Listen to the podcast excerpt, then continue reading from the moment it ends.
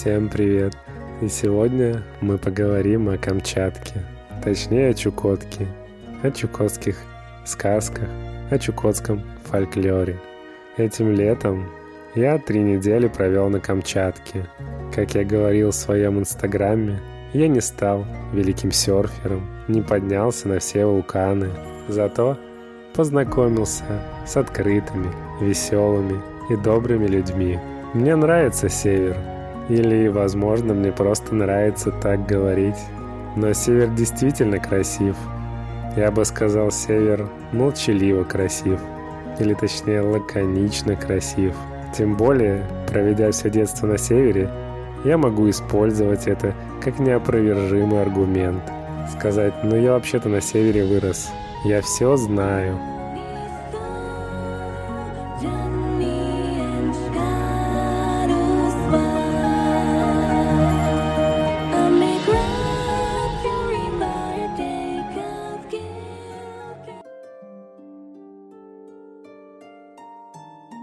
После поездки мне захотелось узнать про камчатские сказки. В поездке я почему-то не удосужился об этом подумать. Я обратился к исследованиям якутской этнографической экспедиции, которая была организована Восточно-Сибирским отделом Императорского русского географического общества – Исследования эти проводились с 1894 по 1897 год.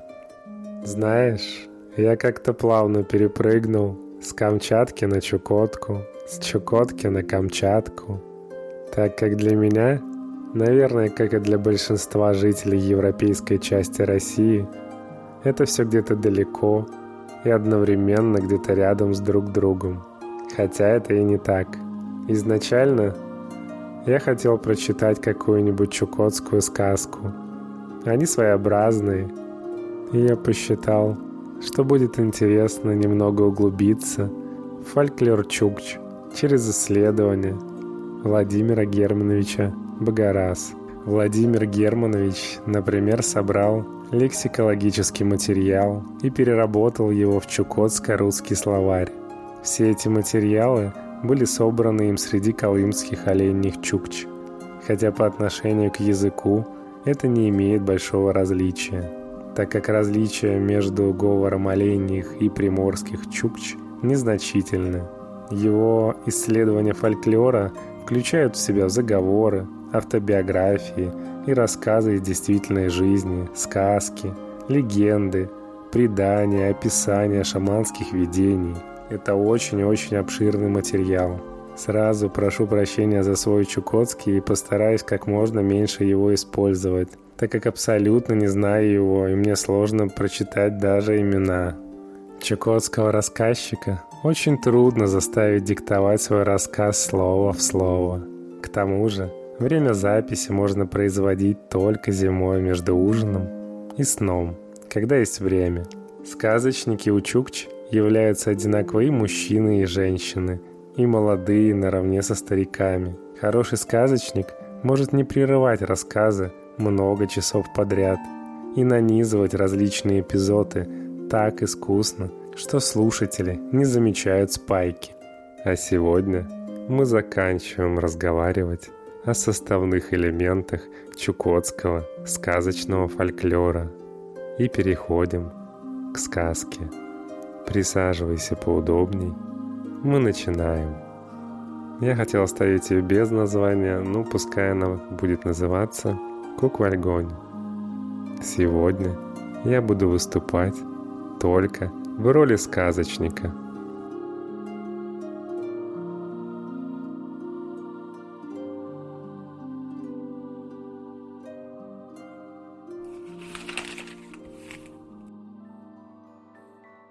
Есть вверху два человека.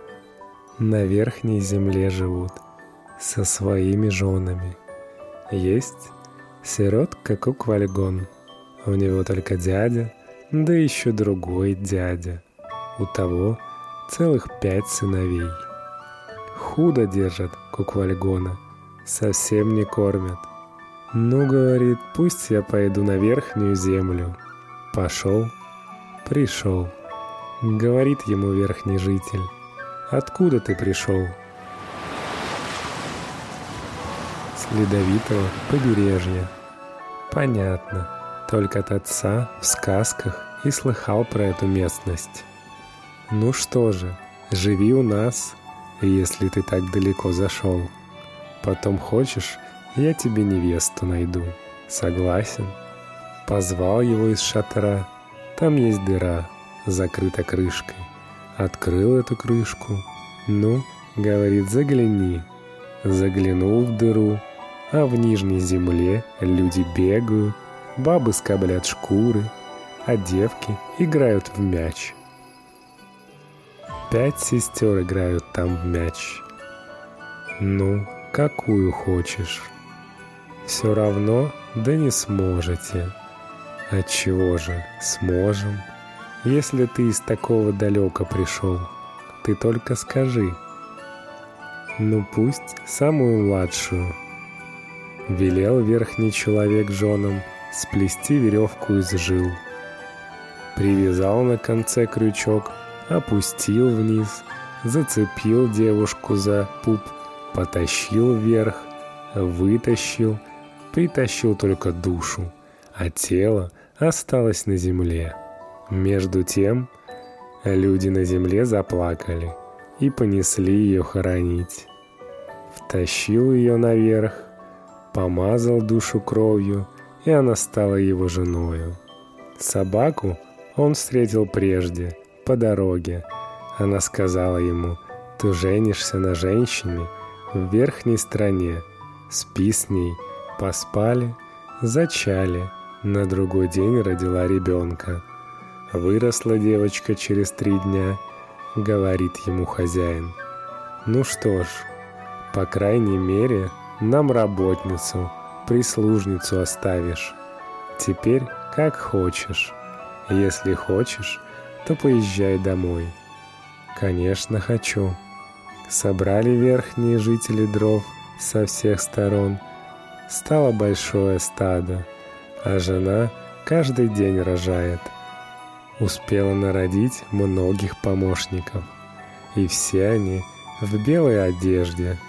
И олени у них упряжные, белые, и все белое. Поехали вниз. Приехали к нижней земле. А бездетный дядя, великий шаман, Сидит и шаманит. Говорит, куквальгон приближается. Потом говорит, пошаманив, прибыл наконец. Послышался звон колокольчиков. Подъехал обоз. Зашел куквальгон в полог, будучи богатым человеком. Услышали братья, говорят между собой, а мы чем хуже, пойдем искать счастье. Пошел старший. Шел, шел.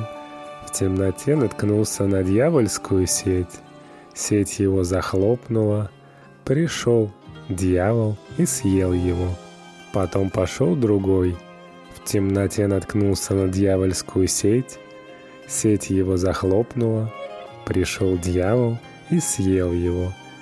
Потом пошел третий темноте наткнулся на дьявольскую сеть, сеть его захлопнула, пришел дьявол и съел его тоже.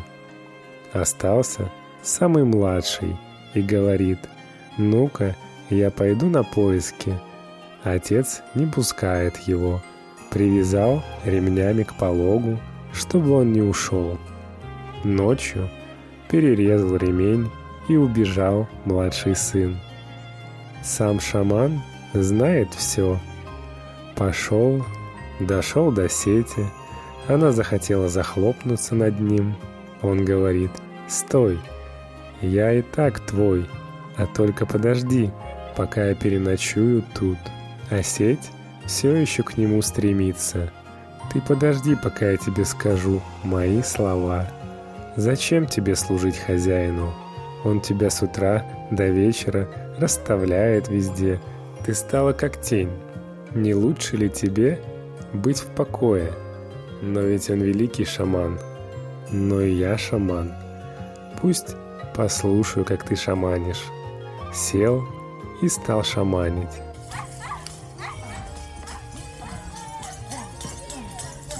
Шаманил, шаманил, пришла Кэлэ и говорит, вот такая дичина попала. Ну что ж, разве ее съесть? Нет, подожду до утра. Спать хочется. А это от того, что я шаманю. Лег спать. А тот еще шаманит. Наконец, земля разверглась.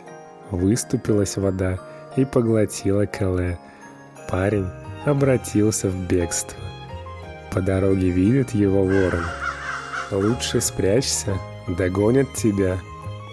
Как же дрожит сердце, говорит жена Кэлэ. Ну-ка, пойду проведаю мужа.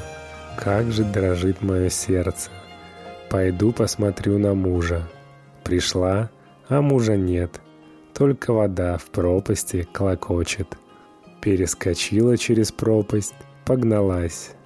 Лучше спрячься в это дупло. Он и спрятался. Подошла жена Кале, говорит, что за диво? Куда же делись следы? Вот есть следы, а вот следов не стало. Уж не в этом ли дереве? Что-то жиром пахнет. Ворон говорит, напрасно. Он уже давно ушел. Идет по воде. Это пахнет его старая остановка. А вода — это идет сюда навстречу. Убежала жена Кале, доехал домой. Пожил немного времени, вышел на двор, видит, бежит дикий олень. Подбегает к нему олень, язык вывалился изо рта, волочится по земле, по языку, бежит кровавая пена. От чего ты так бежишь? Как мне не бежать? Сзади погоня. Не дашь ли помощь? А что ты дашь взамен? Да прибежит волк по моим следам. Глаза огненные, дышит дымом. Он меня испортил. Прибежит он на будущий месяц. Отдам тебе свое тело, и будешь ты быстро, как олень. Если защитишь меня от волка, дам тебе свое тело, дам тебе счастье, и будет удача во всем. Если же не защитишь, будет тебе во всем несчастье. Ушел олень, задумался парень. Сидит в пологе. Отец спрашивает, о чем же ты так печалишься? О себе, отвечает он. Прошло 14 дней, настал следующий месяц. Ходит парень, выбегает волк. Что за беда? Испортил его уже два года назад. Гонюсь по следу, не могу догнать. До сих пор следы его передо мной мерзлы. Худо, обувь всю изорвал, совсем босым стал, подошвы протерлись. Друг, не видел ли ты пробегающую мимо дичь? Как же, видел, а только очень далеко ушел. Но впереди дорога есть, впрочем, худая. Все камни острые, все-таки погонишь, догонишь скоро. А давно ли пробежал? Да, в прошлом месяце. Отдохну. Обувь изорвалась. Лучше-ка я отдохну. Ну что ж, поспи, вот, на этом коповище. А ты мне на завтра помоги.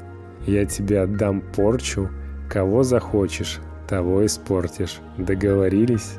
Поспи сегодня, завтра пойду и я. Лег волк на поле спать, а у парня был один только приговой олень, белый, как снег. Говорит ему олень, этого волка я тебе покончу, а только когда пойдешь в будущем году на соседнее племя, меня с собой возьми. С их оленями биться хочу. Пойдем летом сватать девку за морем. Как я пну, так и ты пни. Как ты пнешь, так и я пну. Обрежь мне все рога. Оставь только один коренной, острый как нож. Обточи его по кругу. Изруби его как пилу. Пойду, попробую, попытаю волка. Обточил и изубрил рог на лбу, как клинок копья. Пошел олень, подошел к волку, запахло волку от оленя, вскочил и погнался за ним. Стал он догонять. Олень пнул его ногой назад, разбил ему голову, прибежал к хозяину, говорит, «Как я пнул, так и ты пни», а у парня уже жилы, как у дикого оленя. Стал собираться в путь. Снарядил лодку, поплыл за море, пристал у жительства у заднего соседа, женился на его дочери, стала девка его женою. Говорит, пришлый из-за моря зять, позабавим его мечом. На берегу моря крутой обрыв. Стали люди играть в мяч, побежали по берегу озера. Кинули девки мяч, побежали за мечом хозяина, а гость с быстротой дикого оленя за ними и обогнал его.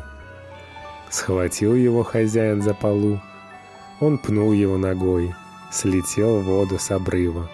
Взял жену и поехал назад. Приехал на сушу, пошел на соседнее племя, дошел до озера, перешел по наледи на озерный остров, встал там недвижимо. Приходят с той стороны танги, у них стадо. Только увидел пряговой олень, чужое стадо, помчался через лед, ворвался в чужое стадо, всех быков побил, разогнал в разные стороны. Говорит старик, какой олень, таков и хозяин, лучше уйдем от греха. Один человек всего, нападем на него. Пошли через лед, заколдовал свое копье, метнул в нападающих, полетело копье, как живой человек, стало пробивать человека за человеком из соседнего племени. Перебил всех. Он взял и стадо, и обоз, и жен, и детей, и поехал домой. Беляка принес на трупах в жертву. Стал жить богато, только.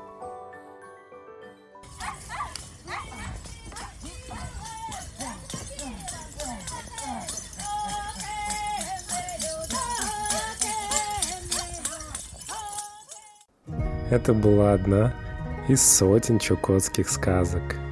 Она странная, как и они все, и не до конца для меня понятная. Но мне было очень интересно ее почитать.